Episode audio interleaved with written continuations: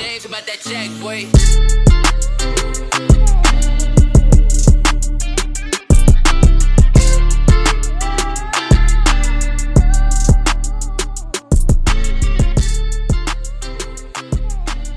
Bienvenue à ce nouvel épisode de Dans le vestiaire avec Reda Gouram et Ali Sherba. euh, Étienne. Merci beaucoup pour Ben, avoir merci accepté de l'invitation. Ah, Ben ça oui. fait plaisir, ça fait plaisir, ça fait longtemps. Très longtemps on attendait de, de te parler parce qu'on estimait que dans les athlètes qu'il y a au Québec, tu étais un des seuls qui a, qui a décidé de parler de la santé mentale Uh-huh. de façon publique. Puis on trouvait ça inspirant parce que nous aussi, hum, ça fait dix ans qu'on se connaît avec Ali et on avait toujours ces discussions-là sur la retraite, la dépression. Ouais. sur des sujets comme ça. Puis on a connecté beaucoup avec, avec ton histoire. Et euh, comme première question, est-ce que tu pourrais nous en parler de comment tu as eu cette prise de décision-là de parler de ça, de la réalité de l'athlète? Je pense avoir été. Premièrement, merci de, de m'inviter. Euh, Ali est un ami de longue date. Reda, on se connaît Mhm. peu, mais par l'entremise des réseaux sociaux, euh, on se suit. Mais moi, de- depuis le début, je suis quelqu'un d'assez transparent.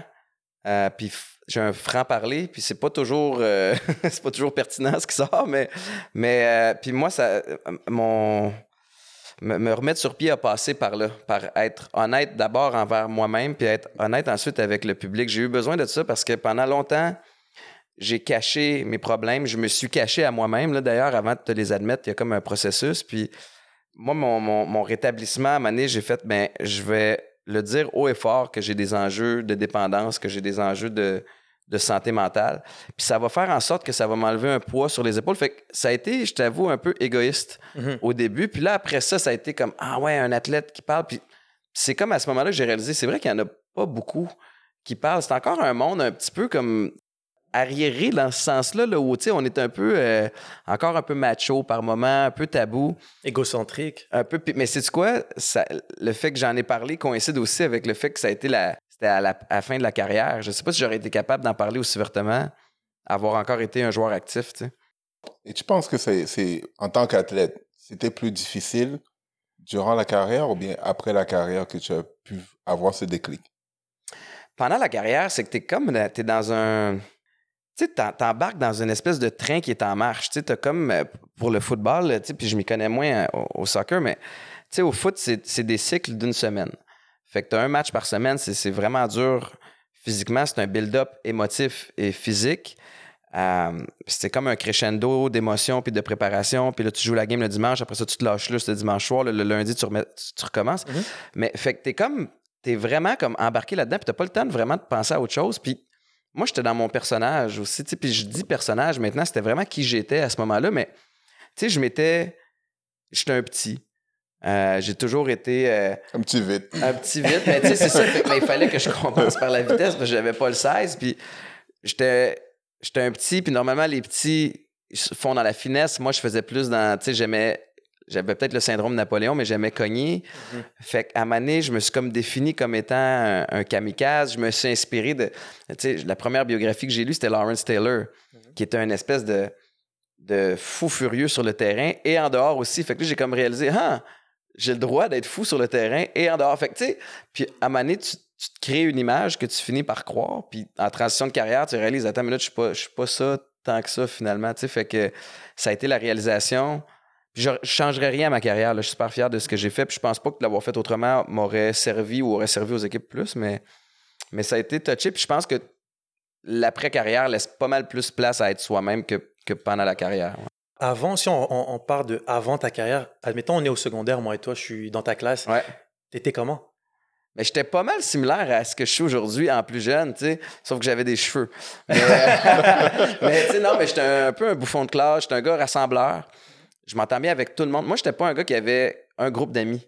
Puis c'est toujours le cas aujourd'hui. Tu sais, Ali, tu le sais, je me tiens avec toutes sortes de monde. Moi, je pensais que c'était une faveur que tu me faisais. non, mais, mais puis au secondaire, j'étais comme ça aussi. Puis, mais quand venait le temps de jouer au foot, par exemple, là, c'était fini le niaisage. tu sais. Ouais. Fait que, euh, moi, j'étais comme ça. Parce que moi, aujourd'hui, euh, on est à la retraite. Et puis moi, c'est un sujet que j'ai toujours admiré, pas parce que je le dis pas parce que tu es mon ami, mais j'ai toujours admiré le fait que tu sois, euh, tu aies préposition de parler de la santé mentale. Mhm. Parce que je trouve que c'est quelque chose qui est très, qui est très très présent dans le monde euh, d'athlètes. Et puis beaucoup d'athlètes se voilent, le voilent la face. Ouais. Ça veut dire que même moi-même, été obligé d'accepter certaines choses après mon, après ma carrière pour dire, Ali, ça, ça va mal. Ouais. ça va mal. Et puis, peut-être tu dois en parler ou tu dois laisser savoir que ça va mal. Donc, durant ma carrière, bon, tu, tu joues une carrière de, on va dire, tu- euh, un personnage de guerrier. Tu dois toujours être fort, euh, que ça soit envers ta famille, qu'avoir- euh, envers tes amis. Mhm. Donc, j'ai trouvé ça très, très difficile, moi, l'après-carrière. Surtout les deux premières années. Mais tu perds une partie de ton identité. Puis ce qui est Mm. fou, c'est que rapidement, dans le sport professionnel, on est étiqueté, puis on aime cette étiquette-là aussi. Puis ce qui fait qu'on on- peut-être qu'on se diversifie moins. Alors que, puis il y a des beaux exemples maintenant, tu sais, je pense, évidemment, LeBron James, tu sais, qui est, qui est à la fois athlète, à la fois entrepreneur, à la fois investisseur, à la fois, tu sais, mais on dirait que nous autres, euh, à l'époque, c'était- c'était en tout cas, j'ai pas eu ces modèles-là. Donc, tu es un athlète. Alors là, du jour au lendemain, ta carrière se termine pour mille et une raisons. Moi, j'ai annoncé ma retraite. Puis, je scandais haut et fort, je l'ai annoncé, je l'ai annoncé, c'est ma décision. Yeah, right. J'avais plus le choix. tu sais, comme, voyons. Mais, j'ai, mais je, je suis parti la tête haute comme si c'était ma propre décision. Mais la vérité, c'est que tu te retrouves du jour au lendemain. Puis là, tu as du solide soul searching à faire comme, huh, je suis qui? Exactement. C'est aussi deep que ça. Puis Mhm. moi, j'avais plein d'opportunités dans les médias, à la télé, dans, à- dans les coms. Puis malgré ça, j'avais un solide vide. Puis moi aussi, les quelques premières années ont été rough, Ali, puis on s'est parlé souvent pendant cette période-là. Mais je veux pas non plus comme être celui qui pointe du doigt le sport puis qu'on on doit être étiqueté. Il y a aussi comme pour, pour être bien envers soi-même, il y a un, processus de, de self-awareness aussi qui vient peut-être avec l'expérience. Puis veux, veux pas, ta carrière professionnelle arrive plus tôt dans ta vie, plutôt que tard. Fait que l'expérience, veux, veux pas, tu l'acquiers par après. Puis tu l'acquiers aussi en ouvrant tes horizons. Puis pendant que tu es dans le soccer, pendant que tu es dans le foot, ben tu as un peu plus les œillères. On vit tous la même chose, mais on, le, on est dans notre tête puis on le pense, mais on ne sait pas si l'autre à côté vit Mhm. la même chose. Et on, on se cache, comme, comme tu disais tout à l'heure, on se cache derrière, derrière cette image-là d'athlète. Comme si c'était une honte. comme si c'était une honte. Et je pense qu'une des choses qui est, on va dire, dangereuse dans ce qu'on a vécu dans nos carrières, c'est que on a eu une identité d'athlète et on s'est, on, on- on a bâti toute notre personnalité autour de cette personnalité d'athlète. Et une fois que c'est plus important de marquer des buts parce que tu as arrêté de jouer, c'est plus important de plaquer des gars ou de, de faire des touchdowns, tu te demandes, mais je sers à quoi aujourd'hui? Et le danger que plusieurs ne sont pas capables de passer par-dessus, c'est l'ego. Mhm. Ouais. Parce que tu sais, tu finis ta carrière, tu es au top. Tu es adulé, tu sors dans les bars, tout le monde tape dans le dos. Ah, c'est joueur de foot. À ce temps, le monde ne savent même pas que les jeunes, là, C'est ça. ils pensent que je suis un testeur. À vrac, tu sais, comme ils n'ont aucune idée que j'ai joué au foot. Mais, fait que, mon point, c'est que ce- cet ego-là, des fois, fait en sorte que tu vas évidemment manquer l'humilité pour repartir à neuf ailleurs ou, aller t'éduquer sur autre chose, aller, aller avoir soif d'apprendre ou partir au bas de l'échelle dans un autre domaine Mhm. parce que tu te vois. Plus grand que tu es. Euh, gars, je, je- je mérite mieux que ça, je mérite mieux que ça. Puis à un moment donné, la vie va t'apprendre des solides leçons si Ouais. tu si tu prends pas soin de toi. là. Ça a été quoi l'élément déclencheur qui a fait en sorte que tu commences à, à chercher les réponses de OK, qu'est-ce que je fais maintenant une fois que ma carrière a été terminée? Euh, moi, la transition a été professionnelle, a été relativement euh, facile techniquement parlant parce que j'avais des opportunités puis j'avais- d'autres offres d'emploi. Fait que pour moi, le choix était logique. C'est ici que ça fonctionnait pas. Parce que j'avais beau avoir toutes sortes d'emplois que je pensais que je voulais, j'étais pas heureux, j'étais pas bien, puis j'avais un manque, puis moi, j'avais un besoin de ce rush d'adrénaline-là. Puis ce rush d'adrénaline-là, je suis allé chercher dans l'alcool, la drogue, puis des comportements vraiment dangereux Mhm. envers moi-même. Puis, euh, puis je t'avoue que ça, ça avait commencé à s'entremêler aussi avec la fin de ma carrière. Moi, je- j'étais un excessif à la base. La- la- Puis je, je suis content d'être un excessif parce que c'est ça qui m'a permis de percer. Ça, ça te pousse. Mais puis encore aujourd'hui, Mhm. puis j'avais jamais réalisé que cet excès-là, cette fibre excessive-là, allait aussi m'auto-détruire. Parce que je fais rien à moitié. Je, je suis pas capable. J'ai pas de dimmer. Là. Ouais. fait que si sportif. Si, si on se lance en affaires, je vais être all out là-dedans. Si je décide de boire de l'alcool, je vais être all out là-dedans. Puis encore, aujourd'hui, tu sais, comme je fais attention à mon alimentation, mais le samedi soir, je me permets de tricher, je suis, je suis un, tu sais, comme, ça n'a pas de bon sens, là. Je je suis un malade, tu sais. Ouais. Fait que cette fibre-là, je, je l'ai toujours eue.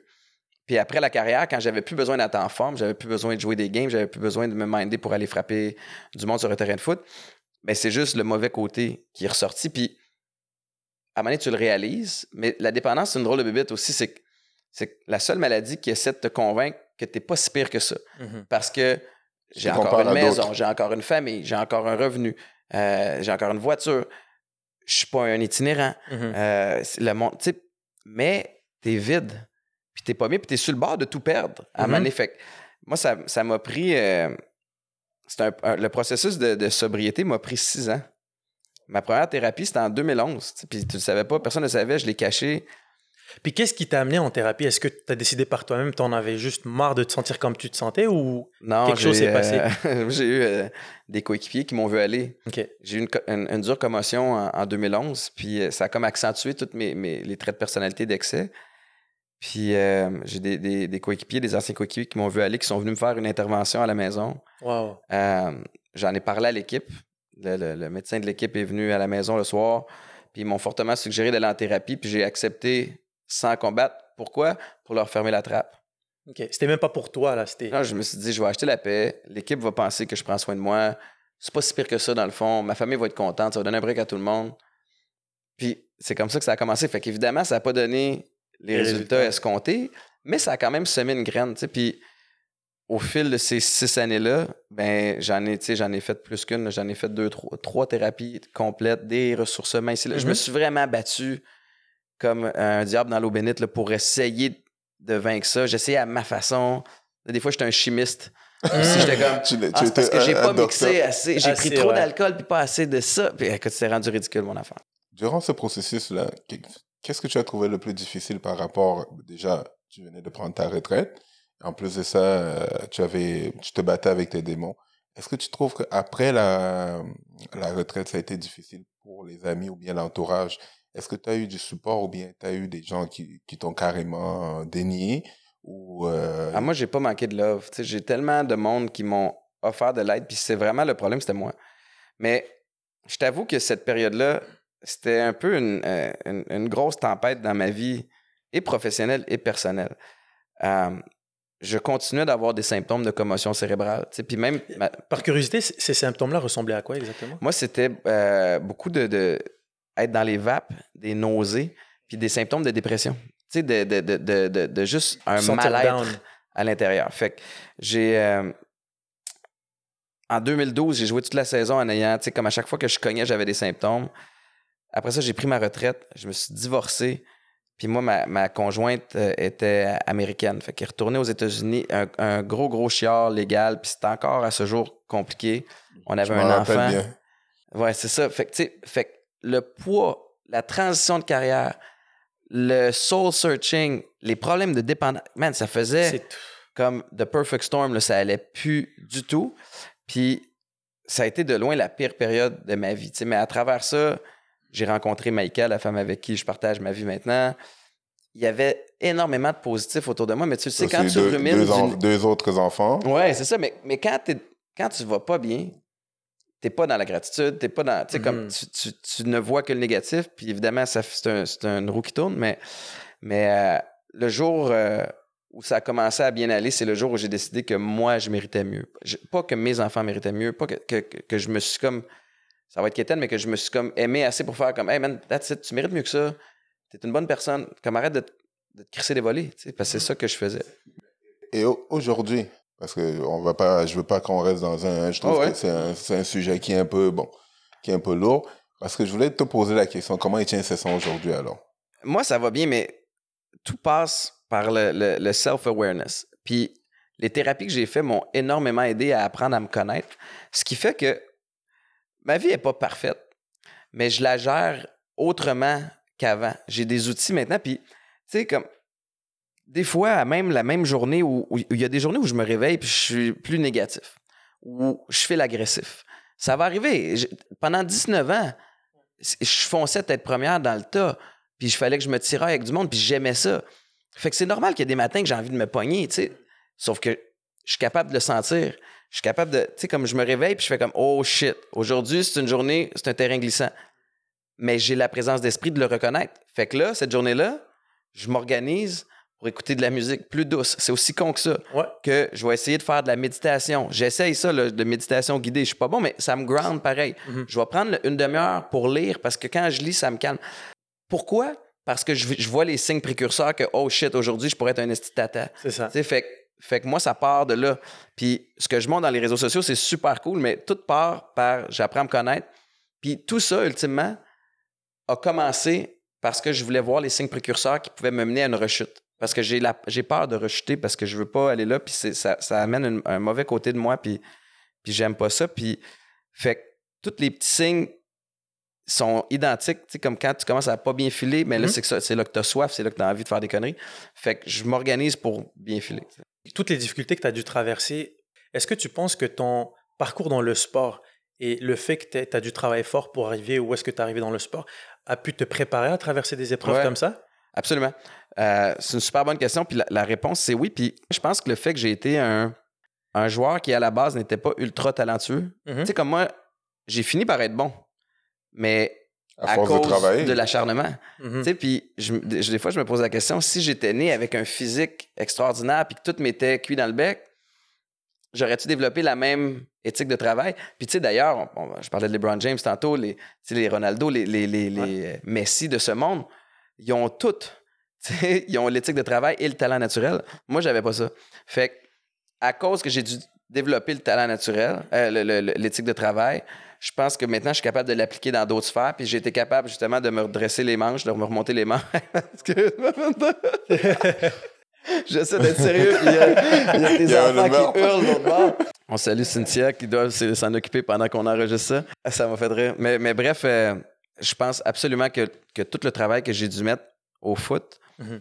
maintenant, je suis capable de l'appliquer dans toutes les autres sphères. Puis, puis ça, ça, ça me permet de comprendre aussi que dans la vie, il va y avoir des obstacles. Mhm. Il va y avoir des périodes creuses. Tu sais, j'en ai vécu beaucoup. Tu sais, j'ai 37 ans, puis, sais-tu quoi? Je suis fier de cette feuille de route-là. Tu sais, comme, j'ai pas honte de dire, j'ai fait faillite man, en 2014. Aujourd'hui, la vie va bien. Je, tu sais, je suis épanoui financièrement. Comme, mais, man, j'ai fait faillite. Sais-tu comment j'avais honte de le dire? Aujourd'hui, je suis capable de le dire. Il y a deux ans, j'aurais probablement pas été capable encore. Tu sais, j'ai- eu des dépendances, j'ai fait des conneries, j'ai eu des commotions, j'ai- mais j'ai l'impression des fois d'avoir vécu deux, trois vies en. C'est en c'est sûr. 37 ans, tu sais. C'est Ah, pour ça c'est que les gens, euh, ils voient, ils voient des athlètes, mais ils ne savent pas qu'est-ce qu'on passe à travers. Toute la, Parce que à chaque fois qu'on va te dire, oh, mais lui, il vit bien, il est bien, ou quoi que ce soit, je lui ai dit, si aujourd'hui on te donnerait la vie qu'on a, tu ne voudrais même pas. Mais non, Parce que c'est quand tu commences à leur dire les choses, et même certains encore vont dire, mais c'est rien ça, te relever d'une faillite, te relever d'une euh, séparation. Puis, tu sais, on l'a appris à travers, tu sais, comme les, les fois où tu es blessé. Oui, Puis tu vas, tu vas à l'entraînement pareil. Tu sais, tout le, le grind, les, les déceptions. voilà. T'es pas partant à une game. Ils ne La, savent pas la comment tu te frustration, sens. parce Ben que oui. le gars qui met en avant de toi, il est pas aussi bon que toi. Fait que tout le côté politique qui vient. Puis tu fermes ta gueule. Mhm. Puis tu vas travailler, puis tu te dis, je vais le faire autrement. Puis fait que tout ça, c'est ultra formateur pour le reste. Puis c'est sûr que les gens voient le type de l'iceberg. Ils voient pas toute la fondation, puis toute le- la merde qu'on fait. Puis l'autre affaire que le sport nous amène, qui est extraordinaire, c'est que tu apprends à aimer le processus et pas juste la game. Il faut que tu aimes l'entraînement, il faut que tu aimes l'entraînement en salle, il faut que tu aimes le processus, ce qui fait que le chemin devient plus important que la Que la destination. destination, Puis même ouais. qu'à la limite, je trouve que des fois, chez moi, c'est un problème. Comme professionnellement, j'obtiens des, des contrats, on part des projets. Puis là, une fois qu'ils sont en branle, on dirait que je veux. tu comme- veux passer à autre chose. ben oui, je je suis Ouais. comme tout. What's next? Ben à un moment donné, il faut que tu prennes soin de ce que tu as aussi. Là. Parce que moi, c'est ça que j'ai aimé euh, pour un, un- un- un vieil ami, euh, Asun, quand il a, il a parlé de son livre. Euh, C'était quoi la différence entre un athlète et puis un, un entrepreneur? entrepreneur. Moi, je crois qu'un athlète est né entrepreneur. Mhm. Ben Parce oui. que c'est ça qui nous forge en, sor- en sorte qu'on est capable de s'adapter aux toute situation qui va nous être lancée dans Gestion la du vie. stress, Exactement. travailler en équipe. Il y a Voilà. tellement de parallèles. Et quand tu entres dans l'entrepreneuriat, c'est beaucoup plus facile. Et on trouve, je crois que c'est là qu'on trouve un peu notre la sensation euh, d'adrénaline qu'on avait dans, dans le sport. Vouloir apprendre. Tu sais, je, je- je vous partage quelque chose que j'ai n'ai pas encore partagé. Euh, je suis de plus en plus en affaires. euh, dans, dans- dans plusieurs domaines. Tu sais, je suis Mhm. diversifié, puis puis il y en a que, que je fais la promotion, il y en a que c'est plus comme dans le back-end. back. Puis j'ai réalisé que j'ai des lacunes. Tu sais, j'ai réalisé que moi, la négociation n'est pas ma force. Fait que j'ai choisi de m'inscrire dans un cours de négo. J'ai choisi de m'inscrire dans un cours de. de, de, de- tu sais, de, de- c'est pas un cours, mais d'apprendre un petit peu plus sur la psychologie aussi au niveau de la vente. Pas parce que je veux devenir le vendeur de char au coin de la rue, mais parce que notre vie en général, est- il y a de la négo. Mhm. Je veux connaître un petit peu plus sur les investissements aussi parce que de plus ça va, plus il y a des gens qui m'approchent pour investir dans des projets. Puis, au lieu de juste demander conseil puis d'écouter les conseils, je veux être capable de comprendre un petit peu plus. Fait que- mais ça, ça part du sport, c'est d'avoir soif d'apprendre. Ouais. Et, j'allais revenir à là parce que ça t'apprend à savoir comment ton quarterback pense. Mhm, Au moins d'aller jouer ce quarterback, tu prends la Puis sensation t'es de pas obligé de, la- de savoir toi comment jouer, Euh, mais non, tu, voilà. tu comprends sa game. Voilà comment ton, défend, euh, ton ailier ou bien ton Ouais. défenseur il pense, ton gardien il pense, comme ça, ça fait une meilleure chimie dans tout. Mhm. Parce que le jour qu'on te demande à jouer une position, tu vas pas dire, mais qu'est-ce que je fais? Mais non. Mais tu as au moins un pourcentage d'apprentissage que tu peux faire le, le geste. Puis l'autre chose, puis toi, tu le fais bien aussi parce que je te connais, c'est de bien s'entourer. Autant dans ton cercle d'amis puis ta famille, mais dans les professionnels puis les Mhm. experts qui t'entourent. Parce que dans les- en affaires, t'es mieux d'avoir un A-team, là. Mhm. Mais quand tu bâtis ton équipe de sport, c'est la même chose. Fait que, tu sais, Tu as des benchers. Tu as certains. Mais c'est vrai. Non, mais C'est- gars que mais tu c'est peux vrai. couper, mais tu peux couper pour faire comme si tu livres Et puis, pas, tu c'est- peux dire qu'aujourd'hui, bon, écoute, tu peux pas être là. Bon, il y a quelqu'un qui va te remplacer parce que c'est un peu lent. ouais, c'est ça. Parce que moi, je voulais aller à quelque chose d'autre que j'attends depuis tout à l'heure. Est-ce que tu respectes un peu plus le soccer?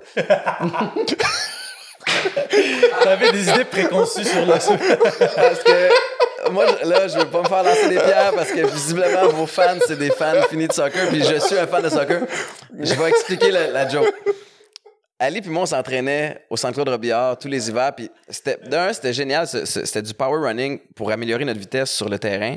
Puis ce qui était cool, c'est qu'on on, on mélangeait les sports. Tu sais, on avait des gars de soccer, on avait des gars de basket, on avait des gars de foot, on avait des gars d'athlétisme. Puis ça faisait moi, j'ai beaucoup appris là-dedans aussi, par, tu sais, de la mentalité des autres. Mais, évidemment, on se taquait nos bouts.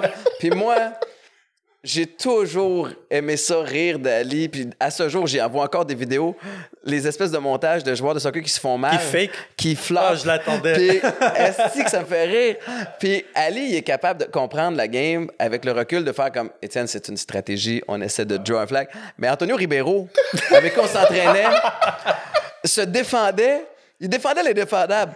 Mais des fois, on a vraiment mal. Crème, Antonio, t'es en train de nous le dire que tu fais. Puis là, j'y riais du spray magique. Tu sais, il y a comme un espèce de spray. Moi, je me disais, comment ça se fait, est que vous êtes le seul sport avec le spray magique? J'ai jamais été spray magiquement. Puis comme je suis mort une seconde, comme j'ai plus de poux. Puis tu te relèves. tu me sprays, puis pop, parce que je suis correct. Tu sais, mais bref, fait que ça part de, ça part de là, puis je, me- je prends un malin plaisir à, à en remettre. euh, À, à chaque fois que je voulais énerver Antonio, donc je lui disais, tu sais ce que Étienne a dit? Je n'en je reviens pas, oui. Je n'en reviens pas. Il dit qu'il est allé euh, au, euh, au stade olympique. Et il m'a demandé, c'est quoi le, le produit que vous mettez en- en- Ah, à, fait la, à la demi, à, la demi, à la demi? J'ai dit, mais non, c'était du parfum. J'ai dit, mais Antonio, oui, je lui ai dit non. Il a cru que c'était du parfum qu'on mettait sur le terrain. Alors Antonio disait, mais non, il pense pas vraiment ça. Je dis, oui, il était convaincu que c'était du parfum qu'on mettait. Ah, je parce que quelqu'un va se rouler, il va se rouler à terre, il va sentir bon et puis il va retourner jouer. Mentalement, il va se dire, je suis frais. Ouais. Ça, alors, il, il devenait encore plus fou. là. Il dit, mais est-ce qu'il pense vraiment ça? là? Mais au, au football, il doit en avoir des anecdotes. Parce que je veux que tu nous en donnes quelques-uns, mais tu n'as pas, be- tu De- n'as pas de- besoin de, de donner des ou noms. de quoi? De, de blessures ou bien Ah, des, affaires cocasses. Bon, je vais te dire, John Bowman, que tu connais. John Bowman, il, il joue la game à 100 000 à l'heure. Fait que, évidemment, à un moment donné, il va avoir des contacts. Mais à chaque fois que John Bowman se fait mal, je te jure, je pense que 14 fois dans sa carrière, alors que j'ai joué avec lui, j'étais sur le sideline et j'ai dit « Oh shit ». Je le regarde aller, il se tortille, il hurle, je suis comme « Man, sa carrière est finie. C'est fini. » Il est fini. Là, si on le traînait, son trois gars parce qu'il est lourd, il arrive en civière, quasiment l'ambulance, il le traîne sur le terrain. Puis là, je suis en défense, puis je suis comme un peu shaké, que je me dis comme, damn, mon boy est mort, tu sais, comme il va, sa carrière est finie. Puis deux jours plus tard, je suis comme, il est sur le terrain à côté de moi, ready to go. Je suis comme, John, comme t'as ressuscité, c'est c'est comme un miracle. Puis là, comme, fait que après comme 5-6 fois, puis à un moment c'était le running gag. Je me souviens, j'étais avec Mathieu Prou sur le sideline. Puis il y a John qui sort de douleur, puis on fait comme, ben, il va être correct. Puis deux jours, deux jours, deux jours plus tard, il est là. Hein? Il fait quel, lui? Je sais pas. C'est qu'il y a, il a peut-être Il récupère une tolérance à la douleur, que je sais pas. mais- C'est ça, les joueurs C'est de soccer. C'est la même chose. Alors, c'est la- On a le même pouvoir C'est John. le même pouvoir. John, John a le pouvoir de guérison. ben, il- c'est pour ça qu'il il dure, il dure dans la ligue, alors. Il il se ben ouais, fait que jamais là, mal. ça- écoute, on a été recrues ensemble en 2006, puis là, il, Il il hein? il joue encore. Ça amène à, notre, à ma prochaine question qui est en lien avec ton après-carrière. Et donc, tu as commencé à faire de l'animation, des chroniques. Ouais. Est-ce que tu pourrais nous en parler de cette transition-là? Qu'est-ce que tu as dû développer chez toi pour être à l'aise dans ce monde-là? Parce que c'est complètement différent du sport. C'est venu drôlement. Je- moi, je suis quelqu'un qui, essaie d'être le plus alerte possible aux signes puis aux opportunités. Mhm. Puis pour ça, ça te prend une ouverture d'esprit. Puis quand j'ai signé avec Montréal, je me suis dit, OK, c'est une belle opportunité de jouer pour. Oui, c'est génial, c'est l'équipe de le hometown team. Mais attends une minute, je suis francophone dans un marché francophone. Il y a des opportunités cachées ici, tu sais. Fait que le salaire de la Ligue canadienne n'était pas fameux non plus, là, tu sais, comparé à ce que vous faisiez. Fait que je me suis dit, Qu'est-ce que Ah. tu veux dire, vous faisiez? Ben. Euh, Je faisais pas plus que toi? Parfait. On ira, pas dans, on, on ira dans les salaires plus tard, si tu veux. Mais mon point, c'est que je me suis dit, en étant, en me faisant connaître au Québec, je vais pouvoir me faire des revenus supplémentaires Mhm. par les commandites, par les, les opportunités qui peuvent arriver. Puis pour me faire connaître, il faut que j'accepte de passer à la télé, il faut que je fasse des entrevues. Fait que je suis arrivé à Montréal en me disant, je vais pas refuser aucune entrevue, je vais toutes les faire. Puis je me suis fait un nom comme ça. Puis surtout, c'est drôle, j'ai remarqué que j'aimais ça. Tu sais, j'avais une facilité de communication. J'ai euh, j'ai observé des gars avant moi qui parlaient bien puis qui faisaient de la télé. Puis j'étais comme, OK, j'ai j'ai aimé ça. Puis de fil en aiguille, ça m'a permis d'avoir des opportunités en télé. Mhm. Fait que spontanément, à la fin de ma carrière, je me suis dit, c'est vers ça qu'il faut que je me dirige parce que j'étais déjà pas pire. J'avais commencé à placer mes billes de ce côté-là. Puis, euh, puis je suis encore là-dedans. Mais, euh, mais tu sais, je réalise surtout aujourd'hui que j'ai de l'intérêt dans plein de domaines puis que j'ai pas envie d'être arrêté seulement dans une chose. Mhm. Fait que moi, je sais que je suis capable d'animer un show de télé. Je sais que je suis capable d'animer un show de radio. Mais je serai jamais un lecteur de nouvelles. Je vais être Étienne. Puis je vais le faire à ma façon, selon évidemment l'employeur avec qui je travaille. Et alors, comment c'est sorti le naufragé de l'amour Moi, je, je, je, je- je regarde ça et puis je me demande qui qui est là-bas. Quand tu écoutes des naufragés, Oui Je dis, est-ce que c'est Étienne que je connais ou bien c'est le comédien? Ah, mais il faut quand Non, même non, que mais je, je- moi, je tu sais, suis, je suis capable d'admirer. je suis capable- non, amener, Je mais- suis capable d'admirer le talent et puis c'est pas. euh, Mais moi, l'affaire, c'est que je suis pas un. C'est ça. Puis je pense que c'est une valeur pour moi. Pendant un bout de temps, j'ai eu honte de ça. Pas honte, mais je ne me considère pas comme un animateur. Fait que je pense pas qu'un un show de télé ou un show de radio engage Étienne en disant on veut l'animateur Étienne. Parce que je ne suis pas animateur, je suis pas un technicien. Je suis pas un Bernard de Rome qui va lire les nouvelles. Je pense que le monde m'engage parce que j'ai une personnalité puis j'ai une vibe Mhm. le fun. Puis vrai. après ça, vrai? ils vont pouvoir m'aider à, à corriger des trucs. guider, mais ouais. mais tu sais, je pense pas être un qui va gagner des prix de- de- d'animation puis des trucs comme ça, même si j'ai j'ai eu des nominations puis c'est génial. Mais comme moi, je veux triper, puis je veux pas rentrer dans le moule. Ouais. Puis présentement, je rentre pas dans le moule. Puis à chaque fois que j'ai essayé de rentrer dans le moule, Ça marche ça pas. marchait pas. J'étais pas bon. La première saison des Naufragés de l'amour, je l'écoute là. Caroline, je me trouve mauvais. Je parle, c'est comme. très- ah, Alors que la deuxième, je suis moi-même, puis ça passe mieux, tu sais. Ce que j'aime avec toi, c'est parce qu'on se parle beaucoup. Et puis, ce que tu m'as dit la dernière fois, j'ai vraiment. euh, J'ai dit, oh, tu sais quoi? Il vient de me dire quelque chose qui, qui a déclenché euh, quelque chose en soi. Tu m'as dit, Ali, je veux avoir le contrôle de mes choses. Mhm. Ça, j'ai adoré ça. Ouais. Et même quand on s'est reparlé après, je te dis, tu sais quoi? J'ai- J'aime ça. Et puis, j'essaie du mieux d'être encouragé le mieux que je peux. Puis toi, tu. Mais. Puis je te retourne le compliment parce que toi, tu le fais déjà. Tu sais, naturellement, moi, c'est pas venu comme ça. Encore une fois, je suis un peu rentré dans le moule de l'artiste qui est représenté par une agence. Puis ça a fait son temps. Tu sais, ça a bien fonctionné pendant un bout de temps, j'ai eu envie de ça. Puis à un moment donné, ça fonctionnait plus, puis ça cadrait plus trop avec ce que j'ai voulu faire. Puis j'avais les reins assez solides pour faire comme, ben, moi, je vais me partir ma propre équipe. Puis je me pars pas une agence. Je me pars mon petit team boulé. J'ai engagé une employée à temps plein, Gabrielle, qui est extraordinaire. Puis ça a été tout un processus d'apprentissage, d'ailleurs, de, de, de, de, de faire une offre d'emploi, Ouais, ouais, de, ouais. de- de tout le processus d'entrevue, de, de sélection. Tout ça était nouveau. Puis oui, ultimement, mon objectif, c'est dans tous mes projets d'être roi et maître chez moi. Puis là, je réalise, ça fait un mois qu'on s'est parlé de ça à peu près, que à travers ça, il y a des bouts dans lesquels je suis pas bon. Mhm. Fait que des fois, je trouve ça lourd. Donc là, je suis en mode mettre les bonnes personnes aux bons endroits, déléguer au bon monde pour qu'eux autres prennent le leadership de certains projets, toujours en validant avec moi, évidemment, puis qu'ils partent avec ça. Mhm. Puis je vais. Et que toi, tu fais ce qui, que tu, que tu fais de que mieux. je joue sur le terrain que tu fais de mieux. je suis bon. Voilà. Mais il a fallu que je l'essaye, par exemple. tu sais. Fait que, puis quand je essayé, ça laguait, c'était moins bon, c'était plus long. Puis j'étais comme. Tu le sens des fois quand t'es pas à ta place. tu sais. Mais après, c'est normal, il y a une période d'apprentissage. Ouais. Puis justement, comme tu le disais tout à l'heure, tu as beaucoup d'intérêts, il y a beaucoup de choses qui peuvent t'intéresser. Au jour d'aujourd'hui, comment tu fais pour filtrer tout ça? Ça, ça me prend des, des, des gens autour de moi à qui je demande conseil. OK. Puis ça me prend du monde. Mais c'est la grande valeur de mon entourage. Tu sais, c'est que Hmm.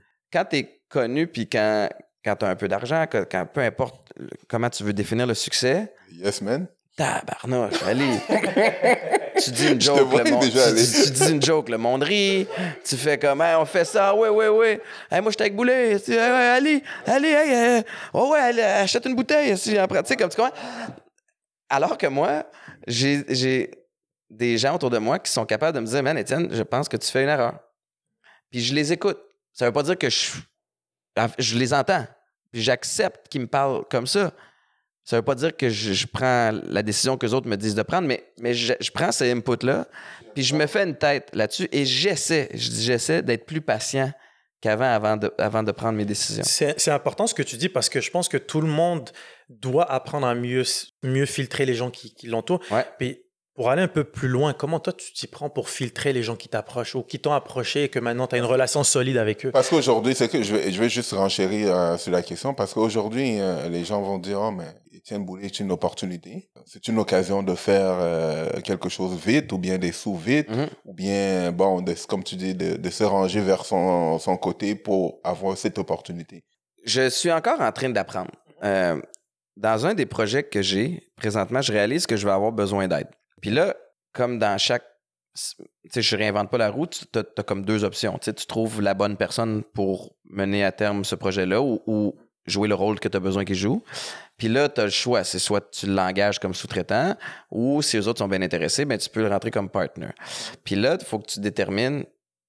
Puis ce évidemment, ce qui est intéressant quand tu rentres quelqu'un comme partner, c'est qu'OK, au niveau de la motivation, ça va peut-être avoir une motivation supplémentaire. Puis évidemment, tu as, moins d'argent à, à débourser. Mais euh, moi, je suis dans- présentement dans l'analyse de savoir, mettons que cette personne-là s'en vient partenaire, est-ce qu'elle va amener vraiment le projet beaucoup plus loin que je suis capable de l'amener moi-même? Parce que si tu amènes juste ça une fois et demie plus loin, moi, je viens de descendre ma... Tu comprends? Ouais, fait, que- ouais. fait que je, je trouve ça difficile, puis c'est un peu pour ça que je veux apprendre à- à Filtrer. à filtrer un petit peu mieux. Mais présentement, le filtre, il passe, je vous dis, par Maïka, par Mhm. Gabriel, mon employé, qui, puis je l'ai engagé sachant que c'est une lacune chez moi. Fait que Gabrielle est ultra protectrice, puis elle, elle voit la vibe, Étienne, tu sais, on arrive à quelque part, je parle des projets, puis là, tout le monde va embarquer. Fait qu'elle, je prends beaucoup son avis, puis Maïka aussi. Puis Maïka, dans ma vie personnelle, elle a un flair extraordinaire. Il y a des gens qui Wow. viennent à la maison, que ça clique, on a du fun un soir, puis elle, elle me dit, Hum, lui, puis là, je, ben ouais, on commence ça, nanana, puis je m'obstine avec, puis à, à- à date, elle a 100% raison. L'intuition féminine, on appelle ça. féminine, ouais. Mais c'est frustrant. Parce que, non, mais, mais pour vrai, puis, mais elle a, le, elle a un sixième sens là-dessus, tu sais. Puis, euh, non, lui, je, je le file pas, Étienne. Puis, euh, puis des fois, j'ai essayé de forcer les trucs, puis, tu sais, je, dois lui donner raison. Fait, fait que pour moi, je me trouve chanceux à ce niveau-là. Je fais que j'essaie d'apprendre à m'améliorer. Puis en même temps, mais je m'assure de m'entourer de gens qui sont capables de, de, de faire le filtre. Puis c'est une des raisons pour laquelle je voulais engager quelqu'un, euh, Gabriel, comme salarié et non à la cote. Mhm. Parce que je me dis, un agent, je veux pas prêter des intentions aux gens, mais mettons un contrat super lu- lucratif qui arrive, eux autres, c'est intéressant parce qu'ils vont avoir un certain pourcentage de ce, de ce, de ce montant-là. Fait qu'ils vont peut-être te pousser dans une direction qui n'est pas nécessairement celle où tu veux aller dans, dans, dans le long terme. Alors que celle qui est, la personne qui est salariée, comme elle pas, elle n'a pas l'incitatif de rentrer un nouveau Mhm. contrat, elle a l'incitatif de, elle a, elle a la, la- la- la mission de s'assurer qu'on le bateau s'en va, de- navigue dans la bonne direction. Fait que à ce niveau-là, je trouvais que le processus décisionnel des gens qui m'entourent allait être plus facile. J'écoutais ton podcast euh, hors série Ouais. et il y avait un, un- un bout qui m'avait marqué parce que dernièrement, il y a eu pas mal de, de discussions sur les inégalités, Ouais. que ce soit aux États-Unis ou au Québec. Et tu as dit une phrase, tu disais que le changement passe par les Blancs. Donc le changement par rapport à ces situations passe par des personnes blanches qui vont prendre parole et, et adresser le problème. Ben, je le pense. Puis on est. En fait, c'est peut-être. C'est par les alliés. Tu sais, euh, les gens des, des communautés noires, puis tu sais, j'ai grandi à Montréal-Nord. Tu sais, on se tient ensemble depuis des années. J'ai des amis de, de- de- toutes sortes de cultures, puis c'est vrai qu'on est privilégiés. Tu sais, c'est, je, je le sais, je suis parti avec un avantage dans la vie. À plusieurs niveaux, je, je me suis battu pour tout ce que j'ai, puis je m'enlève rien. Mais peut-être que le, je partais dans la course avec un pas ou deux d'avance, puis je le reconnais. Euh, moi, le, pour moi, le, le, le, le racisme, je le comprends. Je le vois sur les réseaux sociaux, je le lis. Autour de moi, je n'ai jamais eu un ami blanc qui a dit de la merde Mhm. parce que peut-être qu'ils savent que j'aurais jamais toléré ça. Mhm. Puis, entouré de mes amis blacks, quand on sortait le soir, j'ai jamais eu de profilage racial. Puis, je réalise que c'est peut-être parce que j'étais là, Mhm. parce que je suis blanc, puis parce que je suis connu. Fait que, heureusement, j'ai quand même le recul de faire. Ça veut pas dire que parce que je l'ai pas vécu, que ça existe pas. Mhm. Puis, je vais croire mes amis aussi qui me racontent des histoires, puis que ça fait comme oh shit. Fait que, mon point, c'est que, que les gens des communautés, des communautés noires soient frustrés, écœurés, tannés, puis le disent, c'est normal. Mais pour que ça change, ça prend des gens qui ont des peut-être des privilèges, qui sont, tu sais, on, on, on en a parlé souvent, mais tu sais, les, les décideurs, les cadres, les hauts placés sont principalement blancs. Fait que ça va prendre l'allié des blancs. Puis ça va. Puis moi, ce, qui- ce que je trouve frustrant, puis je n'ai pas la réponse, pour, pour, pour le changement, puis je me suis beaucoup questionné à savoir comment on va le mesurer rapidement, qu'est-ce qu'on peut faire tout de suite pour le faire. On a- n'arrête pas de dire ça va prendre du temps. Je le vois qu'il y a une amélioration au niveau de nos enfants, puis les générations, puis de, de, de, de plus en plus de couples mixtes, de plus en plus de- d'enfants métissés, de plus en plus d'ouverture d'esprit. Moi, mon beau-fils de 11 ans, il n'a aucune idée. Il, ne comprend pas comment ça peut exister le racisme. Il fallait que j'explique c'était quoi. Puis lui, à la base, il voyait ça comme, mais tu peux ne pas aimer quelqu'un à cause de son look? Ben, c'est pas, pas juste le look, Eden, c'est la couleur de la peau, c'est le. Il- il- fait que pour moi, Parce, parce que moi, je vais, je vais, je vais, je vais t'expliquer parce que je le vois, je, je te connais bien, donc je vois parce que c'est difficile même de voir tes enfants avoir cette, cette approche parce que le, le parrain de ta fille est un black. Mhm. Donc pour elle, elle n'a jamais vu ça. Donc elle, pour elle, euh, ton, Mais ça Alex, c'est cool. ça a donné des situations cocasses. Je t'avoue que Anna, Ah, à tu- deux ans, Je te rappelle quand je l'ai amené au parc? ah, ben, c'était- elle pensait que écoutais Alex? Non? En plus de ça, les gens me regardaient. j'ai- eh, la première fois, la première fois que je l'ai amené au parc, je l'amène au parc, on il va vient à la s'amuser. maison, puis moi, je reste en dedans, puis il amène Anna au parc. tu sais, puis- J'ai- On m'a regardé bizarre dans le coin tout le long. Ah, ça devait. Mais C'est Anna, je l'amène, je l'amène à un resto. Parenthèse, je l'amène à un resto déjeuner. Puis on est à Montréal. Puis dans le- moi, je suis dans le coin de Marieville. Il n'y a pas beaucoup d'a- d'Afro-Américains euh, ou d'Afro-Canadiens ou de veux pas Blacks. dire non ou- Je, ben, on dirait que des fois, je veux switcher le mot noir, black, euh, afro-descendant. Je veux avoir l'air éloquent. Mais je l'amène à Montréal, puis on mange, puis il y a comme une, une baie vitrée. Puis il y a un noir qui passe en arrière. Puis Anna est comme Alex! Puis elle cogne dans la vitre. Puis je suis comme non, non, non, non, non, non, non. Puis là, je bouge pas, puis elle est fâchée contre moi. Parce que c'est comme si Alex venait de passer, puis j'ai refusé d'aller le saluer. fait que. Mais je trouve ça beau aussi, tu sais, comme d'élever mes enfants là-dedans. Anna, elle a eu des conversations avec Alex, comme pourquoi ta peau est noire, pourquoi tes cheveux sont Mm. comme ça? Puis c'est c'est cool d'avoir ces conversations-là. Fait que je suis très, très optimiste pour la suite. Puis en même temps, j'aimerais ça voir un changement radical tout de suite.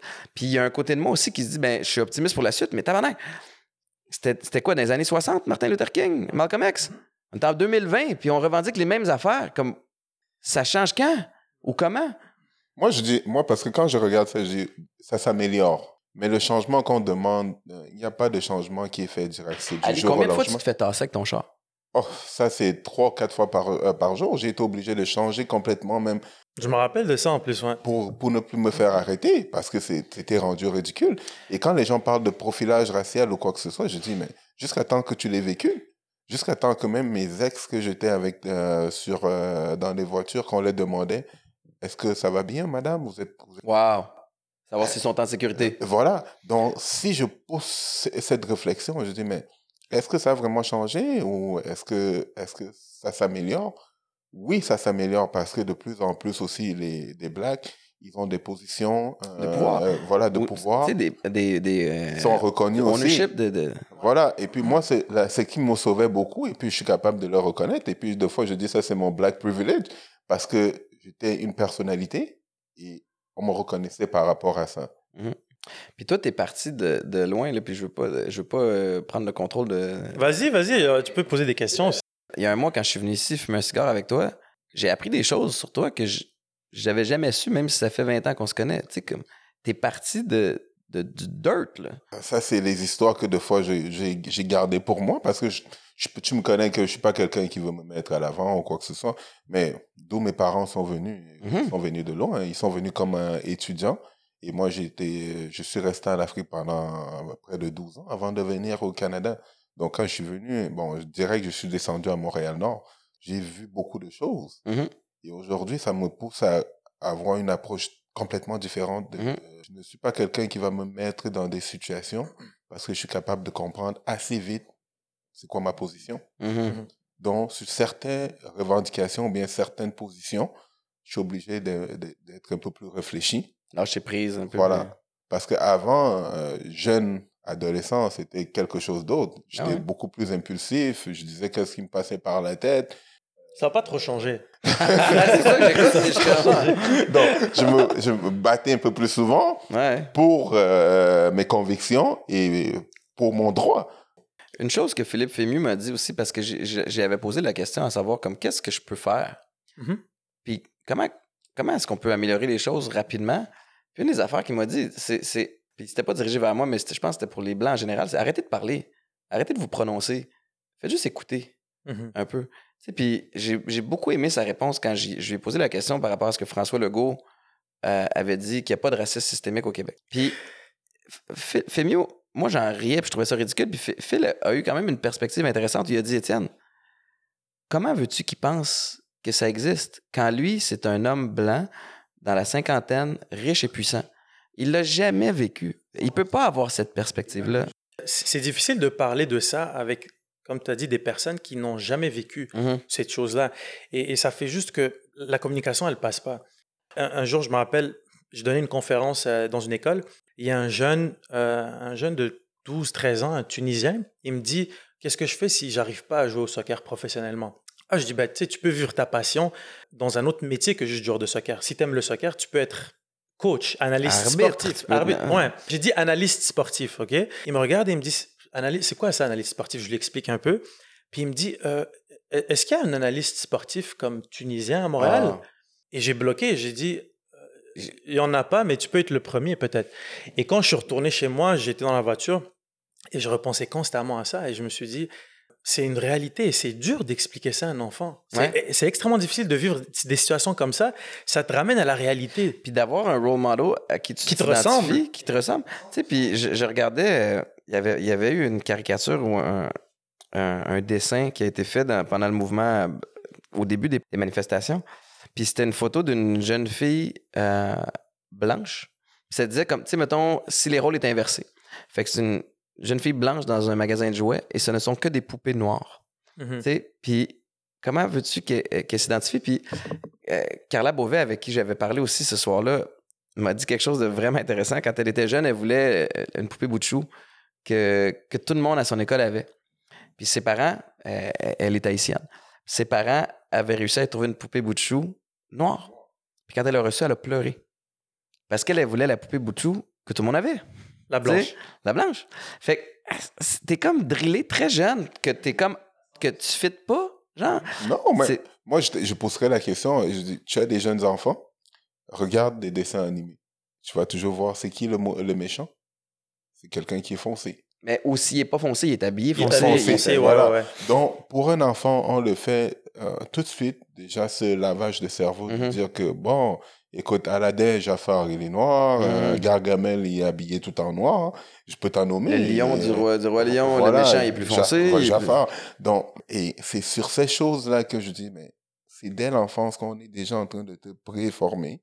Et même envers les Noirs, que ils réalisent que moi, je veux une- un, ami noir- un ami blanc ou bien j'ai besoin d'une poupée blanche. Mais aujourd'hui, la seule chose que je veux, je, je- je me pose comme question, je veux juste que ces débats-là ne soient pas juste nuancés pour les Noirs. Mais, Parce qu'il y a les autochtones, il y a les Arabes, oui, et, et on est tous dans le même combat. mais c'est ça, mais c'est c'est que là, on parle des communautés noires, c'est correct. Mais quand les choses vont changer là, ils vont changer partout ailleurs aussi. Que ce soit au niveau des cultures, mais aussi le- au niveau de la religion, au niveau de, de- de- l'homophobie, la Mhm. grossophobie, peu importe. Fait que, c'est ça qui me frustre parce que j'ai j'ai pris position beaucoup sur les réseaux sociaux, puis il y en avait qui répondaient Ouais, mais t'as-tu pensé aux Autochtones Ouais, mais écoute-moi, là. Là, présentement, c'est, on, on parle des Noirs. Puis ça t'enlève rien. Si on se bat là puis qu'on gagne là, on va gagner ailleurs. La seule chose que j'ai peur, que ça crée plus de divisions que de rassemblements. Parce qu'il se fait là? Oui, et je vais, je, vais, je vais expliquer ma façon de voir parce que de plus en plus, parce qu'il y a d'autres personnes qui sortent avec leur point de dire Oh non, c'est toutes les vies qui, qui sont importantes. Je dis Je comprends la bêtise, oui, je- mais pour le moment, c'est ça. Mais en même temps, je ne veux pas que ça, ça soit juste fait pour, comme je dis, toutes les communautés Hmm? qui sont discriminées, qui sont euh, des, des minorités visibles, que ce soit leur sexe, leur religion ou leur euh, couleur. Mais je veux que les gens comprennent que c'est, même si c'est un groupe qui est à l'avant, c'est, ils sont à l'avant pour que les autres, que ça aille mieux Ouais. pour les autres. On est dans une période intéressante de société. Très Parce intéressant. qu'il y a un énorme vent de changement dans toutes les sphères. Tu sais, juste au niveau du travail, on est encore sur des espèces de vieux paramètres du, du monde industriel, alors que là, on est rendu vraiment à l'ère de l'information, puis la game, elle a changé. Fait que même au niveau de l'éducation, Mhm. a- tu rentres dans le système d'éducation au Québec, puis pas mal partout ailleurs, sauf à certains endroits, et on t'enseigne quoi? À devenir un bon employé. Tu sais, trouve-toi un job, puis une fois que tu trouves une bonne job, ton employeur puis le gouvernement va prendre soin de ta retraite. Ça fonctionne plus de même. 100%. Euh, Fait qu'il faut réapprendre comment on fait les choses. Mais ça, je le s- il y a un changement, on le réalise. Il y a un change, il y a une écœur en titre des vieux espèces de façons de faire de la société, que ce soit la discrimination face aux, aux, euh, aux Noirs, aux Autochtones, aux Arabes, euh, face aux femmes. Tu sais, comme il y a un vent de changement. Puis je pense qu'il faut qu'on on démêle tout ça, mais pas qu'on le démêle, parce que c'est, mais qu'on trouve la, la bonne façon d'aller de l'avant. Mais ultimement, c'est positif parce qu'on fait comme c'est fini. Fini, Comme on ça, peut ça plus, marche on peut plus. plus accepter ça. Et là, moving forward, tu sais. Je veux retourner un peu sur ta carrière. Tu as eu l'occasion de jouer en- dans la NFL.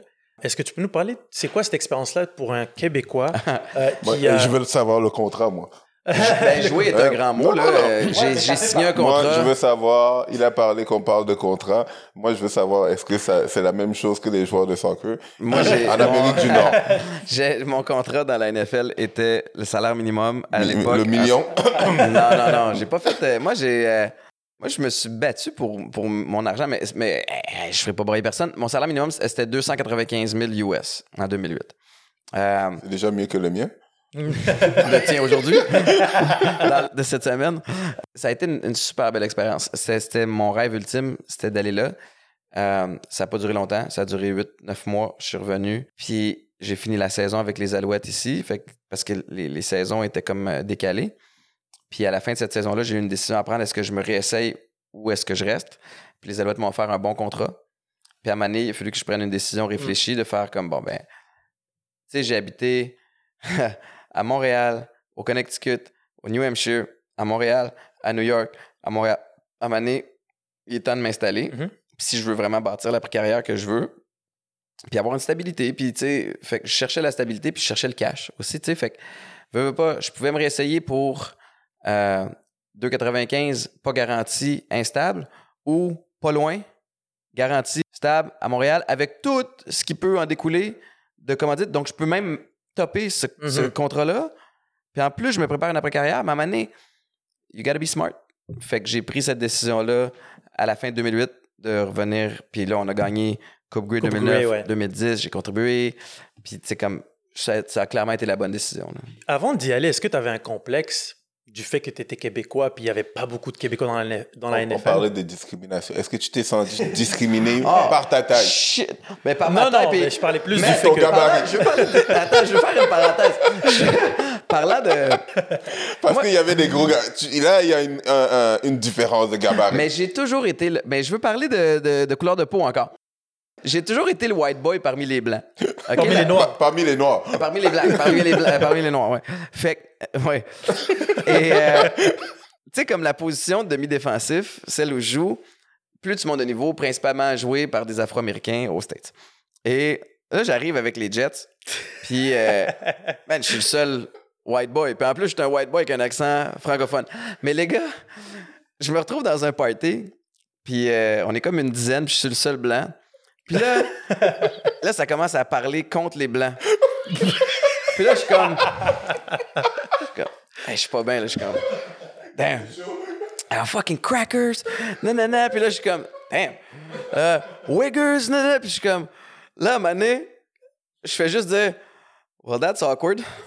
fait que là, les gars arrêtent de parler. Ils sont comme. Oh, shit, boulet, là. Euh, comme. Mais boulet, you're not white. Tu sais. You're not, you're not white. You're, You- You're not white, you're French. Fait que là, j'ai comme vécu une fois dans ma vie ce que vous avez dû vous faire dire comme Ah, mais toi, t'es pas comme les autres. Chris, t'es insultant, man! De quoi tu parles? Ah ouais, je me souviens, j'étais comme Ils vont bien remarquer que je suis là. ah non, il. Ah, les estis là, je suis comme Là, j'ai deux choix. Soit comme je leur dis tout de suite, comme Hey, je suis là, ou j'en rajoute comme si je suis l'un d'eux, tu sais, comme Ah ouais, les blancs! Comme, mais c'était vraiment drôle. Mais, Est-ce que quand tu étais à Toronto, tu as vécu la même chose envers les, les, les Québécois francophones? Euh, à Toronto, j'avais peur parce que on, Ah. jouait, on jouait contre Toronto quatre fois par année. Puis Toronto, euh, quand tu joues pour Montréal, tu apprends à les détester. Puis euh, les games les plus vicieuses que j'ai jouées, c'était contre Toronto. Puis quand je te dis vicieuse, derby. Man, en dessous de la pile, je donnais des coups. J'étais comme, j'étais nasty, là, j'étais pas cool, tu sais. Puis à un moment donné, je me souviens, il y avait un, comment il s'appelait? Quelque chose, Watt. Un receveur pour euh, Toronto. Puis je sais pas pourquoi, j'y haïssais la face quand je jouais pour Montréal. Puis à un moment donné, j'ai commencé une game, j'avais dit aux gars de l'équipe, guys, juste, je vais donner, le, I'm, I'm a set the tone. Comme je vais commencer la game, je vais blaster un gars dans le dos en partant. Cheap shot.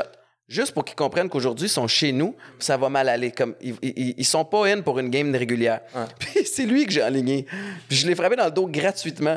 Puis C'est dans ma tête, comme c'est une espèce de trou de cul. Je sais pas pourquoi. Mais je tu le connais même là. pas. J'arrive à Toronto. c'est lui qui Là, je me t'accueille. fais- Premièrement, Non, non, c'est lui qui t'accueille. mais je me fais, je me fais euh, chien avec Toronto. Je suis comme super excité d'avoir une, une deuxième chance à ma carrière. Puis tout de suite après, c'est comme, oh shit, comment je vais rentrer dans ce vestiaire-là? Tu sais, comme les gars vont faire, man, Boulet, what's up? Tu sais, comme- C'est ça. Puis au, au contraire, ils m'ont comme vraiment accueilli à. C'est comme si on fait comme, mais cette tata-là, on est content de l'avoir avec nous. Mais le gars, what? C'est un, un gentleman, là. J'étais vraiment wrong. C'était toi qui étais pas correct? Ouais, Mais ouais. Mais moi, c'est ça que j'ai toujours apprécié du sport parce que même quand tu faisais des choses, étant donné que c'était dans le terrain, ça arrêtait dans le terrain, ça ne sortait pas. Ouais. À part que c'était vraiment quelqu'un. Si tu vas trop loin. euh, voilà, qui va trop loin. Et comparativement au soccer puis au sport, qui qui parle le plus de trash talk? Ah, mais les gars de foot, là, ça n'a pas de bon sens. là. Tu le- penses? ben, Ah, je pense, moi aussi, je pense que les gars de foot, ouais. ça fait comme partie de la culture, à la limite. tu sais, Ouais, ouais, comme ouais. de talk trash. C'est quasiment un skills qu'il faut que tu apprennes. C'est comme un cours indépendant. Mais euh? Est-ce qu'il y a un gars qui t'a impressionné à quel point il était fort dans le Non, non, trash tra- talking? non, Dans non, le trash talk? Dans le trash talk. Hey, back it up. Mais un des plus gros. Ah, man, on joue contre. euh, on est à l'université, on joue contre euh, Central Michigan. Puis, un de mes coéquipiers, qui est un bon ami à moi, Baron Flannery, qui est un gars qui a, qui a énormément de succès aujourd'hui. Il a commencé des, des camps de foot qui s'appellent Pylon aux States. C'est Un, un- un black owner qui a Mm. énormément de succès, que j'ai vu récemment à, à Dallas. Lui, c'est un gars qui talk trash tout le temps. Puis on arrive contre Michigan, il talk trash au running back. Puis je me souviens plus du nom du running back. Puis le running back le regarde, il fait comme Man, you didn't even make my scouting report. Tu sais, comme. t'es- il dit T'es T'es qui, toi? t'es qui? qui, toi? T'es tellement poche que j'ai même pas ton nom sur mon scouting report. Comme mon, mon- On te voit, comme- tu peux pas. Puis- Irrelevant. puis mon, t'es irrelevant. Puis mon boy, il a juste fait comme, damn, comme, il y avait aucun comeback. Puis c'est la première fois que j'ai vu pas de comeback. Puis j'ai, je te- je t'avoue que j'ai fait comme, Huh. Et j'ai réutilisé cette ligne-là. J'ai fait, oh ouais, j'ai fait comme, I like that. Ah, je l'ai, réutilisé. Est-ce que toi, t'étais du genre à parler beaucoup? Mes, mes premières années à l'université, oui. Beaucoup trop.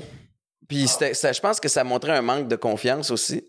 Puis plus ça allait, euh, plus je, je- je- à toutes les games, je talkais trash un peu parce qu'il y a, il y a un gros, gros- une grosse, grosse game d'intimidation dans le sport euh, pour, pour avoir un avantage.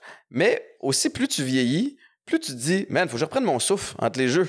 Tu sais, comme je vais juste être smart avec mon énergie. Fait qu'il y a des fois, j'avais envie de talk trash, puis j'étais comme, Boulet, prends ton souffle, t'as un autre jeu à jouer, rendu vieux. Fait que, Non, mais ça me fait penser à une histoire de, que j'ai vue sur Kobe Bryant. tu sais, Après, après sa mort, il y a plein de joueurs qui sont sortis puis qui ont, qui ont partagé des histoires. Puis il y en a une, je me souviens plus c'est quel joueur, mais qui raconte une, une histoire de talk trash contre Kobe Bryant. Puis lui, dans. Tu sais, quand tu jouais contre les Lakers puis Kobe, évidemment, tu sais, comme quand tu joues contre un grand joueur de soccer, comme tu dis à ta famille, hey, cette semaine, je joue contre Kobe, tu sais. Fait que là, puis là, tu te mines toute la semaine, puis il dit, comme la game commence, puis comme Kobe a une game correcte. Tu sais, comme je, je le garde, j'ai même fait un steal, puis j'ai dunké comme après le steal contre Kobe, puis dans ma tête, je suis comme, damn, I'm having the game of my life contre Kobe Bryant. Puis il dit, le gars, il raconte, puis c'est phénoménal, il dit, le troisième quart se termine. Puis il dit, Kobe se revire de bord, puis il dit, You had a great game, kid. Puis le gars, il fait comme, mais la game est pas finie. Tu sais, puis ça y est. Mais, puis c'est comme en voulant dire comme, Là, ça commence. Là, ça va là, la game le commence. Puis il dit, il a mis 40 points au quatrième quart. Puis il a fait comme, il m'a tellement joué dans la tête en, en, en me faisant comme si, hey, t'as bien toffé jusqu'à maintenant, euh, le jeune, tu sais. Fait que cette histoire-là, elle est phénoménale. C'est incroyable, Il y a des mind games qui se jouent avant la- le match. Il y a des mind games qui se jouent pendant le match aussi. Puis, mais moi, j'adore ça. Mhm. Mais imagine, on peut pas recréer ça dans d'autres domaines. Non. Non, Moi, c'est impossible. un des fun que j'avais des fois, c'était d'observer mon vestiaire. Puis, tu sais, au foot, t'as 50 gars dans un vestiaire et t'as du monde coloré, pour ne pas dire fucked up en tabarnouche. Puis là, tu te dis comme, mais lui, là, une fois la carrière terminée, que va-t-il advenir de lui? Parce que sur le marché du travail, il, il, il- il acceptera jamais un call. Aïe, Monique, aïe. elle vient dire qu'il a pas bien fait de quoi. Monique, elle passe par la fenêtre. Comment? Fait que je suis comme, lui, il va avoir des Ah, problèmes. ça va être dur. Ça va être dur, la transition. Fait que j- J'avais du fun à, à- à regarder ça. Ces anecdotes-là, j'ai eu une, un avec Cristiano Ronaldo. Mais ça m'a, il m'est arrivé deux choses. On jouait contre, c'est Toronto, contre Real Madrid. Je suis sur le terrain, je suis pas un petit gabarit. Je m'en vais pour le, à- à- C'était la enlever- Sana Diarra. Je m'en vais pour enlever le ballon. Écoute, il m'a mis à terre. non, non, d'une façon tellement mal élevée que après j'ai su que c'était son trademark. Il faisait juste faire ça aux gens. il je suis faisait allé- quoi? Il je suis allé le mettre une épaule contre épaule. Mais épaule contre épaule, mais écoute, tu vois, le gars, il était mince comme ça, mais avec une force sur les jambes ouais. incroyable. Écoute, quand il m'a fessé à terre, là, je suis resté à terre, je comptais le gazon. non, je me suis, j'étais en train, je me dis, mais qu'est-ce qui vient de m'arriver? Comme si c'était, c'était pas le comble. Cristiano Ronaldo. On avait un joueur le plus, euh, le plus athlétique. Alors, je joue, euh, je suis euh, au milieu du terrain, j'ai fait un repli défensif, ballon dans les airs. C'est la première fois que j'ai vu quelqu'un sauter aussi haut de ma vie. Et je crois qu'il est resté dans les airs à peu près quelques coupes de secondes pour prendre des airballs. Écoute, dès qu'il a touché le sol, on dirait qu'il y avait un turbo. Il s'est retrouvé devant le but. Dès que le match est fini, j'ai fait deux choses. Je suis allé chercher le chandail de celui qui m'avait mis à terre. parce qu'il fallait que je me rappelle. Je dis, est-ce que tu peux me signer ça? Uh-huh. J'appelle mon père, je dis, écoute, je viens de voir quelque chose. J'ai été le premier spectateur. J'étais le meilleur siège. Oui, j'étais HD. J'étais sur du HD. J'ai vu c'était quoi la différence entre un joueur pro et un joueur amateur. J'ai, Je euh, l'ai vu. le, le soccer, c'est phénoménal pour ça aussi parce que moi, je suis pas le, le- le gars qui. Je, je regarde ça avec une attention particulière parce que je te connais puis parce que j'ai côtoyé des gars, mais, mais je suis pas le plus. euh, le plus fin connaisseur. Puis euh, cette année, j'étais avec. euh, on tournait justement Les Naufragés de l'amour. Oh, je m'en ça avait lieu à Barcelone. Puis après ça, on partait en croisière deux semaines, puis on, on terminait à Barcelone. Puis euh, j'étais avec mon beau-fils parce que je voulais l'amener, je voulais faire découvrir le monde, puis aussi découvrir une prod de télé. Puis le dernier soir qu'on est là, FC Barcelone joue. Je me rappelle, Fait que tu m'avais envoyé une photo. Ouais. fait que j'ai j'ai acheté les meilleurs billets possibles. Tu sais, je me suis dit, ça arrive une fois dans une vie. Ils jouaient contre une équipe de leur ligue, mais qui était rankée, mettons, 12e. Eux autres sont premiers. Puis, euh, je veux voir Messi. Et on a des sièges phénoménaux. Puis je me dis, première fois que je fais comme, oh shit, il est petit. il a compté 4 buts. 4 Quatre buts. Facilement en plus. Man, ce qui m'a le plus fasciné, c'est sa capacité à avoir le contrôle du ballon alors que tu as trois défenseurs Mm. autour. Puis il n'y avait aucun sense of urgency de se débarrasser du ballon. Il jouait avec des enfants.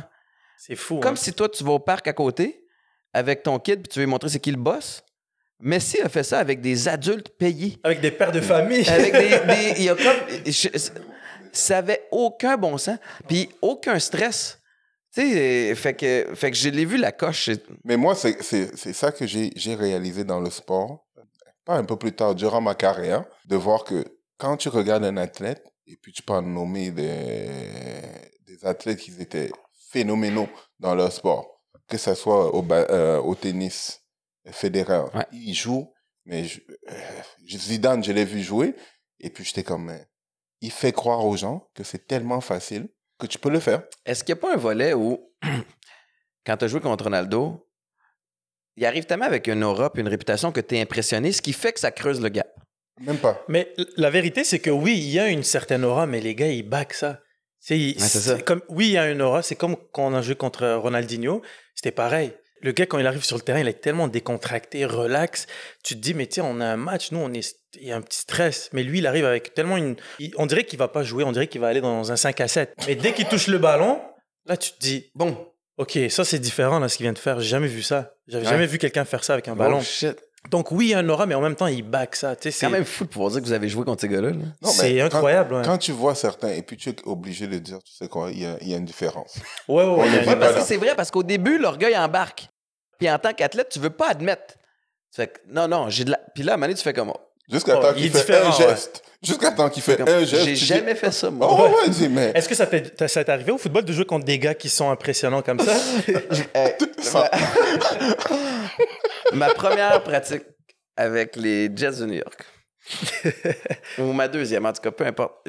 J'arrive, j'ai gagné dans la CFL recrue de l'année dans la division Est en 2006. En 2007, je, joueur canadien de l'année. J'avais 11 équipes de la NFL qui, qui avaient de l'intérêt, mhm. puis je vais avec les Jets. Et une de mes forces comme safety, puis je l'avais fait, c'était arrivé trois fois dans, dans, la saison 2007, une des difficultés, c'est le open field tackle. C'est de plaquer un joueur à champ ouvert. Parce que là, il peut arriver avec plein de vitesse, puis faire plein de moves. Puis moi, je m'étais, j'avais 100% d'efficacité en open field tackle, ce qui est difficile à avoir. OK. J'arrive aux Jets. Une des premières drills en partant de la pratique, la pratique c'est du open field tackle. fait que je suis comme, yeah, comme ma je vais leur montrer, I got this.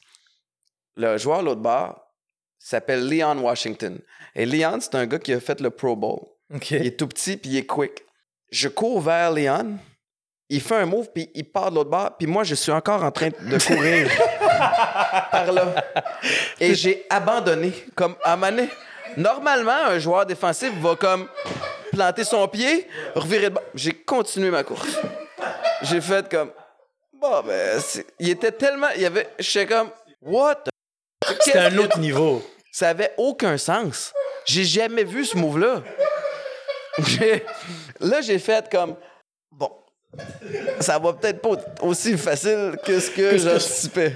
Puis il m'a dit une affaire. Les prochaines drills, je n'allais pas contre Leon. Comme. Je. Man. Alors qu'aux Alouettes, j'essayais toujours d'aller contre le meilleur parce que je savais que ça allait m'améliorer. Là, là-bas, il faut que je fasse mes preuves. Je n'irai pas faire un fou de moi. Man, je comptais là. Léon, 1, 2, 3, 4. 1, 2, 3, that, vas-y. tu sais, comme.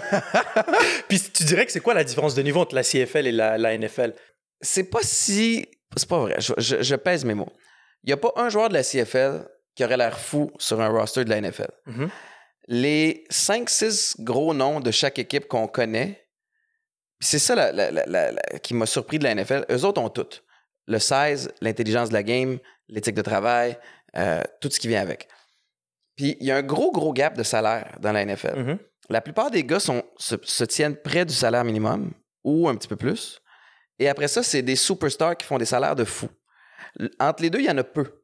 Parce mhm. qu'au foot, les contrats sont pas garantis. Ce qui fait que tu es interchangeable. Fait que quand tu es juste un pion comme un boulet qui arrive là-bas, si tu commences à monter les échelons puis tu commences à, vouloir un petit peu plus d'argent, ou c'est ça, ciao, bye, prends un joueur plus jeune, puis il te change. Fait, fait que ça devient touché. Il y a une grosse nuance. Mais évidemment, il y a un, il y a un gap. Puis... Au niveau de l'exécution, est-ce que tu penses que c'est la même chose? Parce que tu viens de donner un exemple. Parce que moi, je trouvais que quand je jouais en Europe et puis jouais en Amérique du Nord, c'était ça la différence, mm. la vitesse d'exécution. Ce qui va faire la différence entre un joueur amateur et un joueur professionnel, c'est, puis on parlait de vitesse puis de, tout ça tantôt, c'est ta capacité à être all out, mais en contrôle. Alors que des fois, tu es juste all out et hors contrôle. Euh, l'exécution dans la NFL est c'est dans la minutie. La game est aussi différente que celle de la CFL, ce qui, ce qui fait qu'elle est difficile à, à comparer. Mais évidemment, il y a une coche de plus dans la NFL. Puis, puis le, le- le professionnalisme all around. Mhm. CFL, euh, parce que les salaires sont plus moindres, l'association des joueurs a négocié une journée de travail plus légère. Euh, quand j'étais là, c'était 4h30 seulement sous supervision des coachs. Tu, tu finis par être euh, là-bas probablement 6-7 heures par jour. Mhm.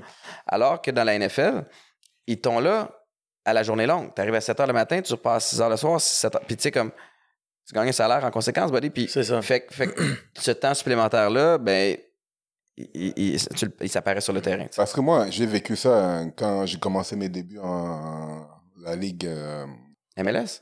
Non, même pas la A-League. Ligue. La les- On n'avait pas de contrat garanti. OK. Et quand les gens parlent, euh, oh, mais tu as signé pro à 17 ans, ouais, je dis, mais j'ai gagné 500 dollars chaque deux semaines. Et j'étais pro. En plus de ça, je n'avais pas de euh, contrat garanti. Ça veut dire que même encore aujourd'hui, C'était dans en la quelle année? MLS, c'était en quoi, en 2000, euh, 99. Ok. Donc, je n'avais pas encore euh, même euh, des contrats garantis. Mhm. Donc, certains de nous étaient obligés d'avoir deux travails Ben ouais. pour pouvoir, pour pouvoir euh, jouer. Et même encore jusqu'à récemment dans la MLS, le salaire minimum est monté de quoi, je crois, 70, 80 000 dollars. Mhm. Avant, tu gagnais un 30 000 euh, ou Ah ouais, je pensais 40 que c'était 000. plus que ça, la MLS. Il n'y a pas de cap, par exemple. Il n'y a pas de cap pour les joueurs désignés. Voilà. Mais là, ça fait un clash Ouais, particulier. Dans le vestiaire. quand, ben oui, quand t'as un, un, une superstar qui arrive, qui gagne quelques millions, puis le gars à côté de lui dans le vestiaire gagne 30 000. Ouais. Il y a une histoire qui est assez drôle. C'est c'est un, un- un joueur qui, qui m'avait raconté ça. À un moment donné, euh, Divayo était avec l'Impact. Puis il parlait de salaire avec un des joueurs. Et il lui dit Ah, toi, tu gagnes combien Puis là, le gars lui dit Ah, je gagne 140 000. Il dit Ah, c'est bon, parce qu'en Europe, quand quelqu'un te dit un salaire, net. c'est par mois. Si je te dis, exemple, je gagne net. 100 000, c'est par mois, c'est pas par année. Ici, c'est- on dit c'est par, Par année. année. Fait que là, le gars, il dit, ah, 140, c'est bon. Mais il pensait que c'était 140 000 par mois. Parce que lui, il gagnait 200 000, tu vois. Hein. Fait que là, il était comme, comment c'est bon? Tu, tu gagnes genre euh, 10 fois plus que je gagne. Il dit, ben non, de quoi tu parles? Là, il dit, non, je gagne 140 000 par année, pas par mois. Là, il a fait comme, oh, ok, je comprends pourquoi. Je- m'installe, je suis au Jets, puis je m'installe dans le, dans le sauna, euh, dans le spa après, puis avec une couple de joueurs qui viennent, puis tu sais, le mot se passe vite que moi, je suis un gars qui arrive euh, de la CFL, tu sais, que les gars sont curieux de savoir, tu sais, hey, de quoi ça a l'air, la game là-bas? Jase. Mais de quoi ça a l'air, les salaires? Il faut montrer bien ta position. Tu étais Là. sur le hot. Puis là, je vais faire comme. Tu sais, je, je- je suis fier de ma ligue. Fait que je, fait que je dis, ben, le salaire minimum est, est vraiment pas bon, mais tu sais, je dis des fois. des fois, un corps arrière peut gagner comme 600 000 Puis le gars, il me regarde, il fait comme, What? This is cheap. Là, je suis comme, Damn! Ah parce que lui, eux, ils voient Tom Brady qui gagne. comme- euh, 600 000 pièces. Les gars font des 40, tu sais, des 20, 20 millions par saison. Fait, tu- fait que lui, il était dégoûté. J'étais comme, damn. Fait qu'on n'était pas dans la même... décalage. Moi, je veux dire, même en la, Europe. la première fois en Europe, j'ai mon premier contrat, on va en équipe canadienne. Et on, je suis avec des gars qui gagnent très, très bien leur vie, ils n'ont rien à plaindre. Je me rappelle, on est à Madrid. Je vais manger avec les boys. Bon, il y en avait une couple que je connaissais déjà en équipe canadienne. On va pour manger, et puis euh, on est cinq. Moi, je sais pas comment ça se passe. Alors, ils nous disent, ah, mais venez, on va manger, vous inquiétez pas, c'est correct, tout est payé. OK. On mange tout, et puis j'ai un ami, euh, bon, Julian, qui me tape de l'épaule, il dit juste, eat everything you need to eat. Quoi, mange tout ce que tu dois manger? Comment ça? Il dit, ah, parce qu'on on joue au- aux cartes. La personne qui est euh, sa dernière, la carte de crédit qui est pigée, Oh, paye le repas. Ah. ça m'est arrivé, ça. Et tu es, en- tu es en Europe, là, en héros. Alors, C'est alors pas les mêmes moi, chiens. moi, je dois, j'ai, je viens d'avoir un nouvel, euh, nouveau bébé. je viens d'avoir les premiers, je viens d'avoir une première carte de crédit. Et là, dans ma tête, je dois dire, comment? Et tu commences à faire le calcul rapide, minimum 100 dollars chaque. Ah non, ça n'a pas de bon sens, Tu là. dois aller expliquer maintenant à ta femme comment un repas T'as coûté. Écoutez euh, ça. t'a coûté ça. Alors, il me dit, il me dit, Ali, écoute, garde-toi. J'ai quand il m'a dit ça, je suis devenu tout blanc. Ça m'est ça m'est arrivé? Là, j'étais là en train de, dans ma tête, je- tu sais quoi, je dis, Ali, peu importe c'est quoi, mange. Je, je me suis, je me Sauf que t'as plus faim, Ah, C'est ça. Non, non, non, je me suis lâché. J'ai mangé Alors, les cartes, maintenant, on appelle la serveuse, on prend un chapeau, on jette nos cartes de crédit. Je n'ai jamais gagné à l'Auto-Québec. Mais quand ma carte a été pigée le premier, tu devrais m'entendre. J'ai fait la même affaire. C'est drôle en tabarouette. Je suis content de savoir que je suis pas le seul. Mais dans le sport, c'est assez commun, c'est ce genre de. Première fin de semaine avec les Jets. On avait fait la carte de crédit avec les gars dans CFL. Man, ouais, pour un souper, euh, 200 pièces. 400 pièces. J'arrive aux Jets, on sort, on est 10. On sort sur Times Square, au ESPN Restaurant. On a une, une salle privée. Et là, les gars sont venus avec des amis, ils sont venus, c'est ça. Puis c'est one bill. Je te jure, c'était comme 11 000 piastres. J'ai pas 11 000 piastres. Je me dis, je l'ai pas. J'ai. Puis t'as mis ta carte. J'ai pas le choix. le choix? si tu veux me Fait que là, je file pas pantoute, là. Là, je me dis, là, j'essaie de calculer. Ma carte de crédit, 5 000. Le compte chèque, 3 000. Il manque. Il, il dit, il y a quelque chose qui marche pas. Là, qu'est-ce que je fais? Allô, papa? T'aurais-tu 3000 pièces à me passer pour tu sais comme ça marche pas man? Et là, même affaire, les cartes commencent à piger quand la mienne a été pigée. Écoute! Puis les autres, c'était business as usual. J'ai eu aucun fun. Après ça, j'hésitais à sortir avec les gars. Les gars ne lisaient des avions. Comme on avait le- pendant le off-season, on a le- les fins de semaine off. Fait que le vendredi soir, ils voulaient partir faire le party à Miami ou à Vegas ou à LA. Moi, ils m'ont dit à Vegas. On dit, on va de Toronto, on va à Vegas. On est quatre boys. Ne lise un avion. Et écoute, tu sais quoi? Ah, si, je peux pas. C'est là que tu dis comme une- euh, euh, Kevin Hart. The way my bank account is set up. La façon que mon compte en banque est fait. Je dois appeler mon banquier. Il me fait un virement. Ça prend quelques coupes de jours. Ah, les gars, je peux pas vraiment aujourd'hui avec vous, mais la prochaine fois. Next amen, time, amen. ah non, je suis jamais allé. Oublie ça. E- Est-ce qu'il y avait des, des, des initiations qui, dans la CFL ou dans la NFL dont tu te rappelles qui sont. Moi, j'ai pas vécu d'initiation euh, de fou. Euh, J'en vois par ta, ta- ta réponse que toi, oui. Vas-y. Moi, j'ai fait, j'ai été initiation. Mais c'était une initiation officielle ou c'était juste. euh, Officielle, c'est ça qui faisaient s'est d'habitude, mais moi, je ne savais pas. Qu'est-ce qui s'est Premièrement, passé? Gothenburg, première année. En Suède? Oui, première année, j'arrive, entraînement, tranquille, on s'entraîne. Deuxième entraînement, le gardien me demande est-ce que je peux faire l'extra? Ok, bon, écoute, moi, ça fait mon affaire. Je suis attaquant, je veux frapper au but. Je vois tout le monde part du terrain. Je reviens dans, dans le vestiaire. Je m'en vais dans la douche. Tous mes vêtements Ah.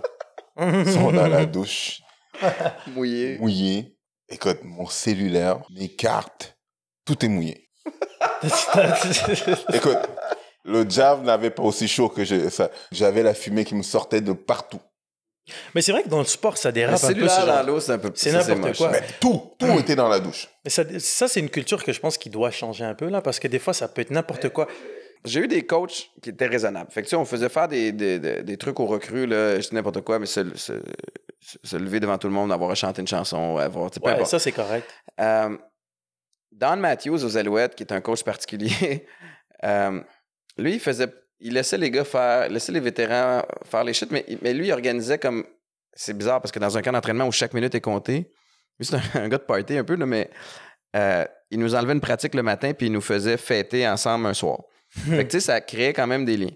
Mark Tressman, quand il est arrivé, a refusé toutes sortes d'initiations parce qu'il disait Je veux que les recrues qui arrivent se concentrent sur essayer de faire le club au lieu qu'ils soient qu'ils essaient de fitter in, tu sais, comme dans Mm. l'espèce de, Ouais. de- de concept. Fait que, fait que moi, j'ai comme heureusement passé à côté de cette espèce de, de, de vibe-là, mais tu sais, comme des trucs normaux. là. Moi, euh, à tous les matins, euh, Amener des il fallait que j'amène des bangs, il fallait que Ouais. j'amène des- du café, il fallait que je, je Ouais, jetais ça, la ça bitch va. un peu. Des sacs, puis- des portes des sacs. J'ai porté ça, des ça sacs va. pendant ouais. partout Ou où les gars laissent leur équipement sur le terrain, puis hey, tu sais, bon, je ramène leur équipement. Rien de grave. Ça, c'est pas. Ouais, Puis ouais. tu sais, comme, tu tasses l'orgueil, puis tu joues cette game-là, Ouais. puis c'est tout. Je me rappelle, moi, ma première année à l'Impact, euh, premier entraînement avec les pros, je venais de signer mon contrat, puis euh, je rentre dans le vestiaire et il y a un joueur qui me jette ses chaussures devant moi. J'étais en train de me changer et je regarde ça, je dis Qu'est-ce que tu fais? Il me dit bah, Tu dois les nettoyer. Est-ce que tu l'as parlé en arabe ou? Non, non. Je- attends, je, je vois ses chaussures, il me les jette. Je prends mes, mes, mes crampons, je les jette devant lui. Je dis, ben, si je les lave, tu les laves. Moi aussi, tu dois laver mes chaussures. Puis le gars, c'était un vice-capitaine. Ça faisait longtemps qu'il était dans le club. On a failli se battre. Moi, je veux savoir, est-ce que tu l'as insulté en arabe? Je l'ai insulté en français pour qu'il comprenne. je voulais qu'il comprenne. Et après, on a failli se battre. Et heureusement que Marc Dos Santos, à l'époque, qui était le- l'entraîneur, est rentré. Puis il a essayé de me calmer. On me dit, mais tu sais, c'est- juste, un- juste pour te tester ou quoi que ça. Je dis, bah, c'est correct, tu m'as testé, mais là, c'est bon, c'est réglé. Ouais, il, y a, il y a sa réponse. Il y a sa réponse. Puis après, ça, ça, mais ça m'a permis de faire ma place. Puis c'est ça qui est, qui est cool avec les initiations, c'est que si tu arrives à, à- à passer le test d'une Mhm. bonne manière, mais après, tu as le respect des, Exact. des anciennes. Un trouver peu- les, les- le sweet spot. le sweet spot, comme sans où je- exagérer. Où je joue la game, puis jusqu'où Ouais. c'est comme, hey man, Ça marche pas. ça marche plus. Là. Non. Je veux savoir aujourd'hui, parce que les jeunes, c'est toujours le message que je voulais donner par rapport à, à, à différents sports. Qu'est-ce qu'un jeune doit s'attendre, que ce soit dans le monde professionnel ou après carrière? Aujourd'hui, si tu avais à conseiller un jeune, un conseil. Euh, je sais pas si je peux le, résumer en une chose. J'aimerais que les jeunes, puis moins jeunes, comprennent que peu importe ce que tu vas décider d'entreprendre de faire, il va y avoir des obstacles. Il va y avoir des périodes creuses. Il va y avoir des périodes de remise en question. Il va y avoir des distractions. Mais si tu as bien choisi ta vision puis ta voix, quelque chose qui te passionne, puis que tu as ajouté de la discipline dans ta vie, tu vas être capable de passer à travers ces moments creux-là parce que tu vas avoir la passion puis le désir de le faire. Mhm. Puis tu vas avoir l'éthique de travail puis le- la discipline pour passer par-dessus plus rapidement. Là où les gens font erreur des fois, c'est que c'est quelqu'un qui décide qu'il veut jouer. Puis tu- on l'a vu. Des gars qui décident d'essayer de jouer pro au foot ou au soccer parce qu'ils ont un talent naturel puis parce qu'ils aiment l'image. Mhm. ou l'argent, le juste pour l'argent. Mais dès qu'arrive une blessure, puis qu'il faut qu'il travaille dans la douleur, puis, ou qu'il ou qu'il arrive un pépin, ou qu'il arrive une déception, ça lâche. Ou c'est plus ardu. De tout de suite réaliser comme, je le fais pourquoi? Je le fais parce que j'aime la game ou je le fais parce que j'aime le, le résultat final? Fait, que- fait que c'est de, des ups et des downs, il va, il va en avoir, mais c'est, c'est- dans le fond, c'est de partir avec la bonne base puis la bonne Mhm. fondation. Puis si tu t'en vas dans la bonne direction parce que c'est quelque chose que t'aimes, puis que tu ajoutes une discipline. J'ai lu une quote de Jocko Willink, qui est, Mhm. un, qui est le- un ancien Navy SEAL, qui est rendu un, un- un gars qui redresse des compagnies. J'ai lu ses livres, puis j'ai beaucoup euh, d'admiration pour lui. Puis il dit, il dit sensiblement la même chose. Il dit, tu sais, la motivation, c'est une chose, mais à un moment donné, il va y avoir des journées où tu vas te lever, puis tu n'en auras pas de motivation. Puis qu'est-ce qui fait que tu y vas pareil? Ta discipline. Tu le sais.